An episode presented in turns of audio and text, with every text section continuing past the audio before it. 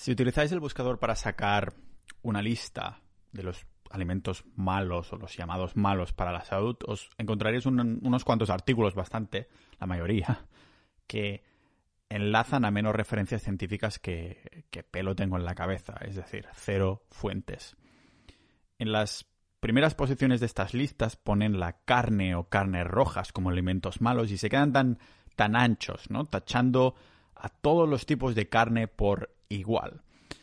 ¿Hay estudios que de la carne que demuestren que es mala para la salud? Sí, pero solo si no tenemos en cuenta el contexto. Son ensayos clínicos en los que la carne que, se ha dado a los sujetos era pues alimentada con granos, es decir, una dieta no natural del animal, o se había cocinado demasiado hasta que sabéis, ¿no? Cuando cocináis un montón la carne, sobre todo en barbacoas y así, que quedan esas partes negras. Eso sí, después en las conclusiones de los estudios se afirma que la carne es mala, así en general. Y es irónico porque hay dos cosas que han hecho evolucionar al ser humano, la carne y las relaciones sociales. Lógicamente en el tema de la cantidad de carne que comía el humano prehistórico, que es, es el mismo que nosotros eh, somos biológicamente iguales, lo comenté extensamente en el episodio 194 de este podcast.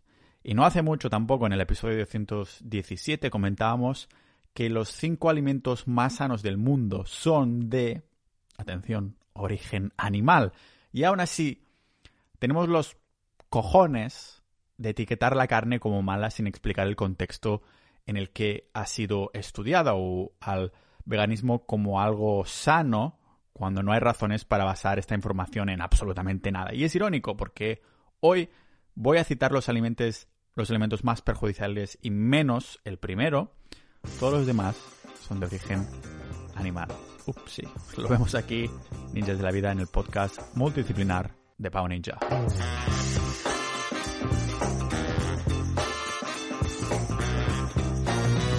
Hoy se come familia porque antes de empezar me quiero patrocinar a mí mismo, dar las gracias a los miembros de Sociedad.ninja, la comunidad de este podcast, que además tenemos ahí episodios del podcast en exclusivo, boletines y demás. Somos ya más de 350 personas y si queréis dar soporte a este tipo de contenido, a las horas que me dedico a, a buscar, investigar, divulgar y experimentar a nivel personal y compartirlo con vosotros en este podcast pues, personal y público a la vez, que también es personal, ¿no?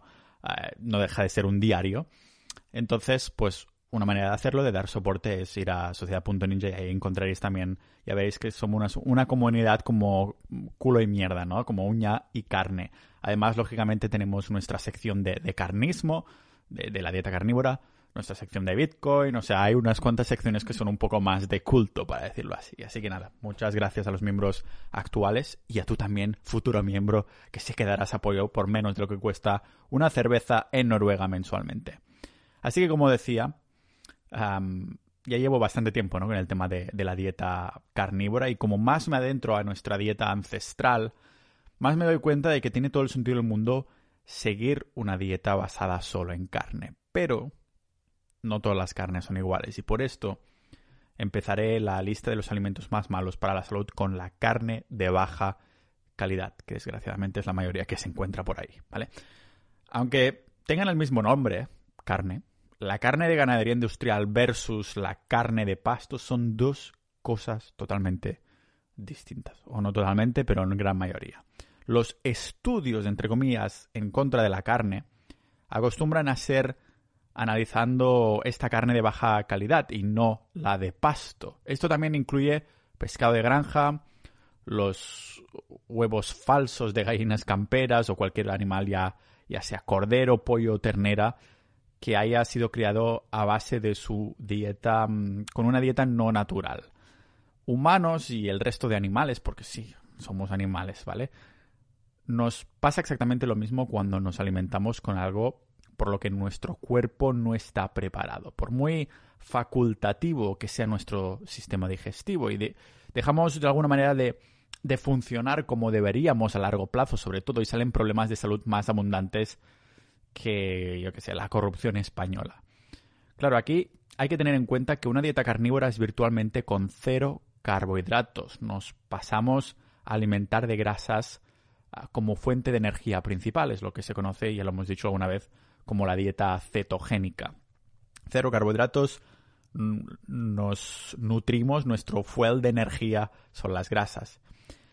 ¿Por qué a nivel nutricional queremos que el animal sea de pasto? Pues porque la parte grasa del animal se convierte literalmente en la calidad con la dieta que ha ah, seguido el animal. Por ejemplo, con todas estas gallinas alimentadas con maíz y soja, podemos esperar que tengan mucho omega 3, pocos nutrientes y con tendencias a, alergias. En cambio, la misma gallina, pero en libertad, comiendo forrajes, insectos y lo que sea que se encuentre por ahí, se convertirá de pronto en una, una de las cosas más sanas que podemos comer. Estamos criando a los animales igual que nos criamos nosotros y a nuestros hijos, con comida de baja calidad, poniéndonos gordos, diabéticos o enfermos sin los nutrientes que necesitamos.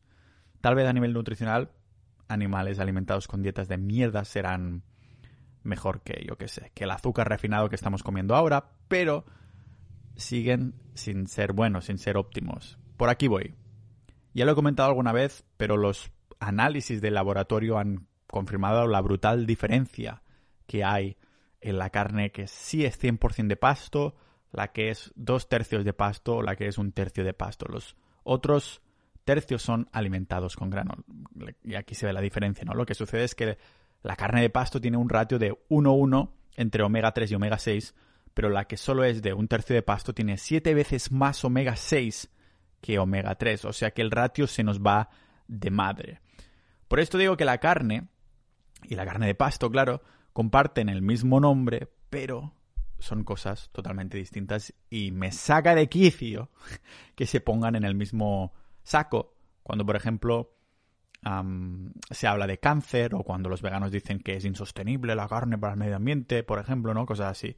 O el peor de todos los males, cuando se dicen mentiras a medias, porque muchas empresas venden sus productos como grass-fed, que son alimentados con pasto, pero esto es solo medio verdad, porque estos animales pueden haber comido pasto solo un tercio del año o incluso menos, el resto se le da a grano, y esto ya le da derecho, entre comillas, a ponerlos en el empaquetado como que ha sido alimentado con pasto, aunque no deje de ser publicidad engañosa. No mucha gente lo sabe y por eso la carne de pasto, la de verdad, la llamada grass finished, se considera un lujo, o más bien hay menos demanda, por lo tanto menos oferta y por lo tanto termina valiendo más pasta.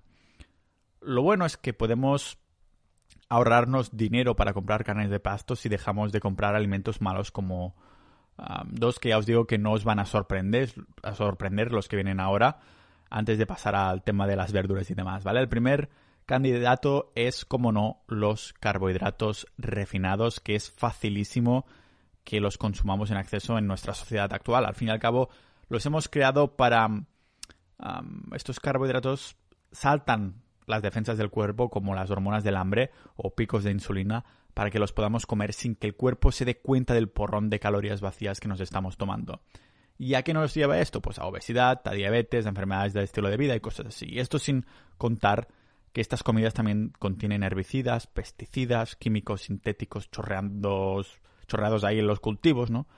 Hasta nos han vendido que los cereales integrales son mucho más sanos cuando en verdad tienen muy pocos nutrientes. Y si tienen pocos, los carbohidratos refinados aún tienen menos y encima no les han sacado los antinutrientes presentes que tocaremos un poco más a fondo cuando, cuando entremos en este maravilloso mundo de las plantas. Así que muchos de los cereales que pensamos que son integrales o que se anuncian en los paquetes como tal, en verdad son carbohidratos refinados con fibra reañadida.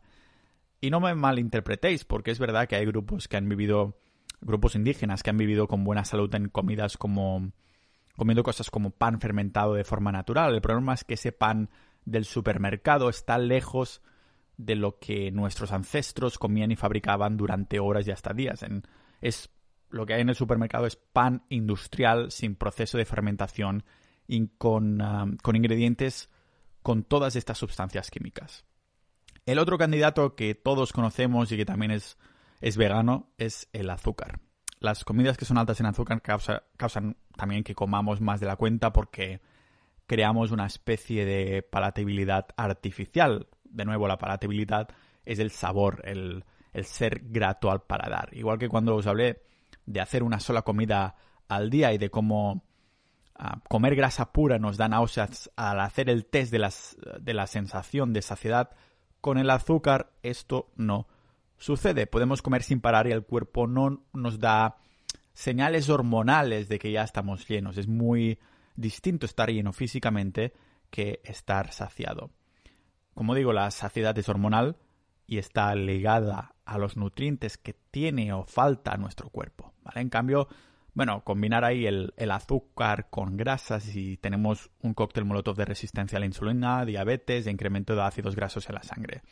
Todos estos siropes con fructosa son la muerte porque la fructosa solo se puede procesar por el hígado y consumiendo pues altas cantidades de, siropes o incluso fruta como hacía yo antes es parcialmente el motivo por el que tenemos tantas personas con, ah, con la enfermedad del hígado graso, diabetes y sensibilidad a la insulina. Claro que sea natural no significa que sea bueno. Lo vemos en el caso de la fruta. El opio o el veneno de serpiente también es natural. Eso no significa que nos los tengamos que meter. Y es por esto que el siguiente candidato como peor alimento, que yo creo que se merecería incluso un episodio aparte, también pertenece al reino de las plantas. Tal vez por esto se ha confundido como algo bueno para la salud cuando cada vez más estudios demuestran que es de lo peor que nos podemos meter. Pero atención, porque muchos os lo coméis a menudo. De hecho, el 99% de veces que vais a un restaurante os lo estaréis comiendo sin daros cuenta. Diría que incluso está a la par del, con el azúcar, compitiendo por el trono de Satanás de la nutrición, porque a largo plazo sí puede llegar a ser peor que el opio o el veneno. Estamos hablando de los aceites vegetales de semillas que vienen mezclados en montones de productos de todo tipo que encontráis en el Mercadona y que todos los restaurantes utilizan para cocinar porque es más barato para cocinar que usar aceite de oliva o manteca de pasto. Tenemos, por ejemplo, el aceite de girasol, el aceite de maíz, el aceite de palma, el aceite de soja. Se fabrican ahí apretando las semillas, creando una especie de barro y procesándolo con, con productos químicos. Fijaros lo que nos estamos metiendo en el cuerpo, porque este subproducto, este barro raro, este barro como pentanoso, es lo que acostumbrábamos a utilizar para lubricar maquinaria de trabajo y ahora nos lo estamos comiendo de hace décadas de forma regular. Después nos extrañamos que todas las enfermedades que, que haya se vayan multiplicando. Nos aferramos a la esperanza de vida española que es tan alta, pero nadie habla de la calidad de vida de estos últimos años de una persona. Y os digo que encontraréis los pufas, estos aceites vegetales, en la mayoría de productos empaquetados del, del súper, del Mercadona, donde vayáis a comprar. Y si os soy sincero, no entiendo cómo sigue siendo legal. Esas leches que, que crees que son sanísimas, como la leche de avena, la, leche de arroz o la leche de coco, pues claro que llevan además aceites vegetales. Esta pandemia de meter aceites vegetales hasta en la sopa, literalmente, está a la par con la pandemia de la margarina. Todas estas mierdas son una aberración para nuestras células. Si vamos comiéndolos, nos sucede igual que cualquier uh, otro animal alimentado con su dieta no natural. ¿Qué ocurre? Que las grasas de nuestro cuerpo, de nuestros cuerpos serranos, se convierten en lo que sea que comamos. Literalmente, cuando nos metemos aceites vegetales con montones, montones de ácido uh, linoleico y omega 6, los lípidos, el colesterol, todas las grasas de nuestro cuerpo se vuelven en grasas de aceites vegetales. Siendo un poquito más profesional y para que podamos seguir entendiéndolo con el lenguaje ninja, os lo traduzco, ¿vale? nuestros cuerpos no pueden reconocer la composición célula-grasa, entonces ataca la célula y ya os esperáis cómo termina esto. Una receta perfecta para, para ataques al corazón. Las grasas se vuelven en omega 6 inflamatorios por toda, todo este tipo de aceites que nos metemos, carnes de baja calidad, refinados y azúcar. Y cuando te das cuenta de esto, te empezarás a plantear dos veces si ir al restaurante con los colegas a meterte un plataco de comida o si tal vez ir pero meterte un agua mineral y socializar un poco. La culpa es nuestra, claro que sí. la mayoría nos dejamos vender por un, por un buen empaquetado. Si sale que es sano o está todo el todo, todo es de color verde en el empaquetado, ¿no? Como el color de la naturaleza, pues no significa que igualmente que sea lo que tengamos que comer. Supongo que por esto hemos considerado siempre a las plantas como buenas durante tanto tiempo.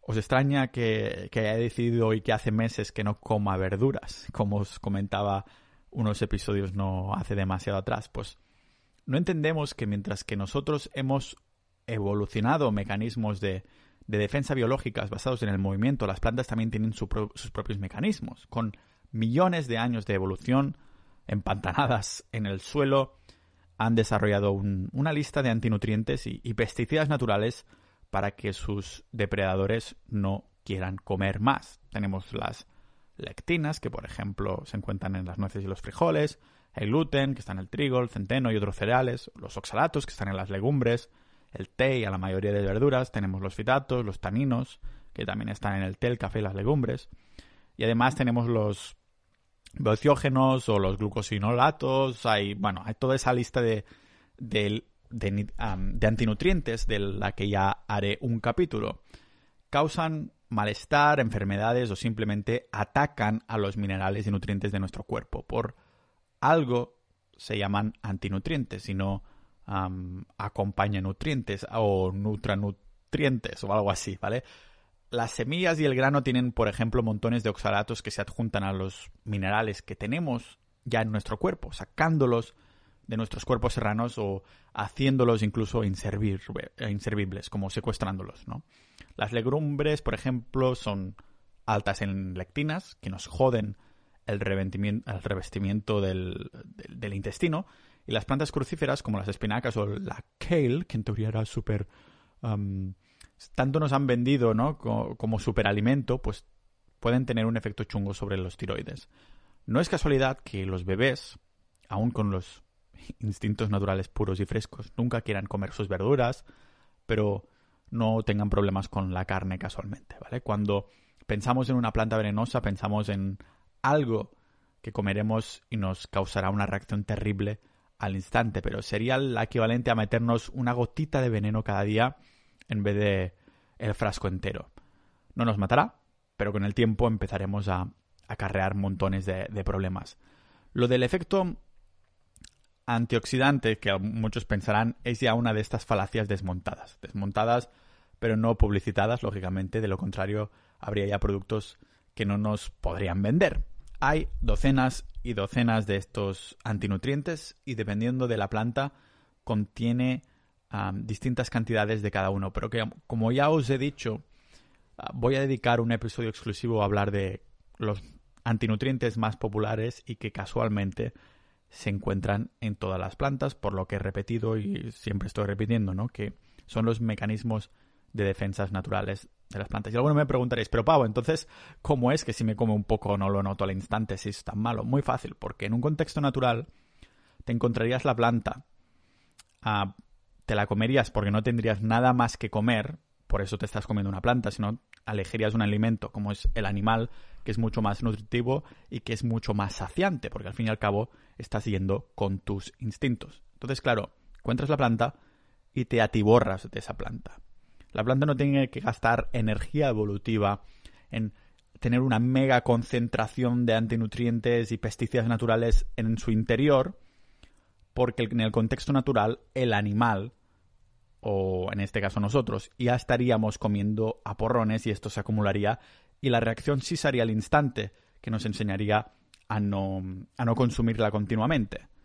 Lo que pasa, lógicamente, es que en nuestro contexto social y cultural no te estás metiendo kilos y kilos de, plantas, ¿no? Sino que te lo vas metiendo poquito a poquito, vas mezclando tus platitos, tienes ahí un plato que geográficamente no se encaja en ningún sitio. Tienes un sitio, en tu ensalada tienes unos tomates que son de este país, tienes este abocado que es de esta parte del país tropical, que crece en esta estación del año, mientras que también te pones un poquito de moniato que crece en esta, esta época del año, en este otro país y cosas así, ¿no? Al final estamos mezclando un poquito de todo sin ningún, sin ningún contexto social en este sentido.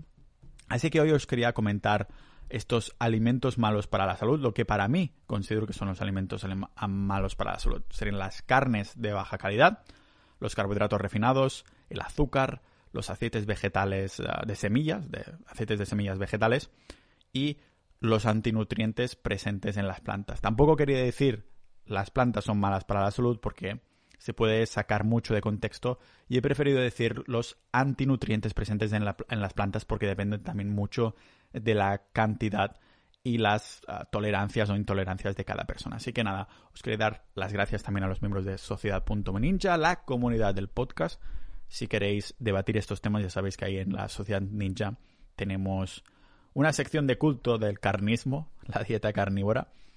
Y pues ahí se quedan, ah, se sacan debates interesantes como cuando hablamos de Bitcoin y, y todas estas cosas. Y si queréis apoyar estas horas de trabajo, recordad que las fuentes de, de este episodio están en las notas del, del episodio. Tenéis ahí las fuentes enlazadas. y si queréis apoyar, como digo, estas horas, es tan fácil como sociedad.ninja y menos de lo que cuesta una cerveza en Finlandia, pues lo podéis, lo podéis hacer. Así que os mando un abrazo y nos vemos en el próximo episodio de este podcast multidisciplinar de Pau Ninja.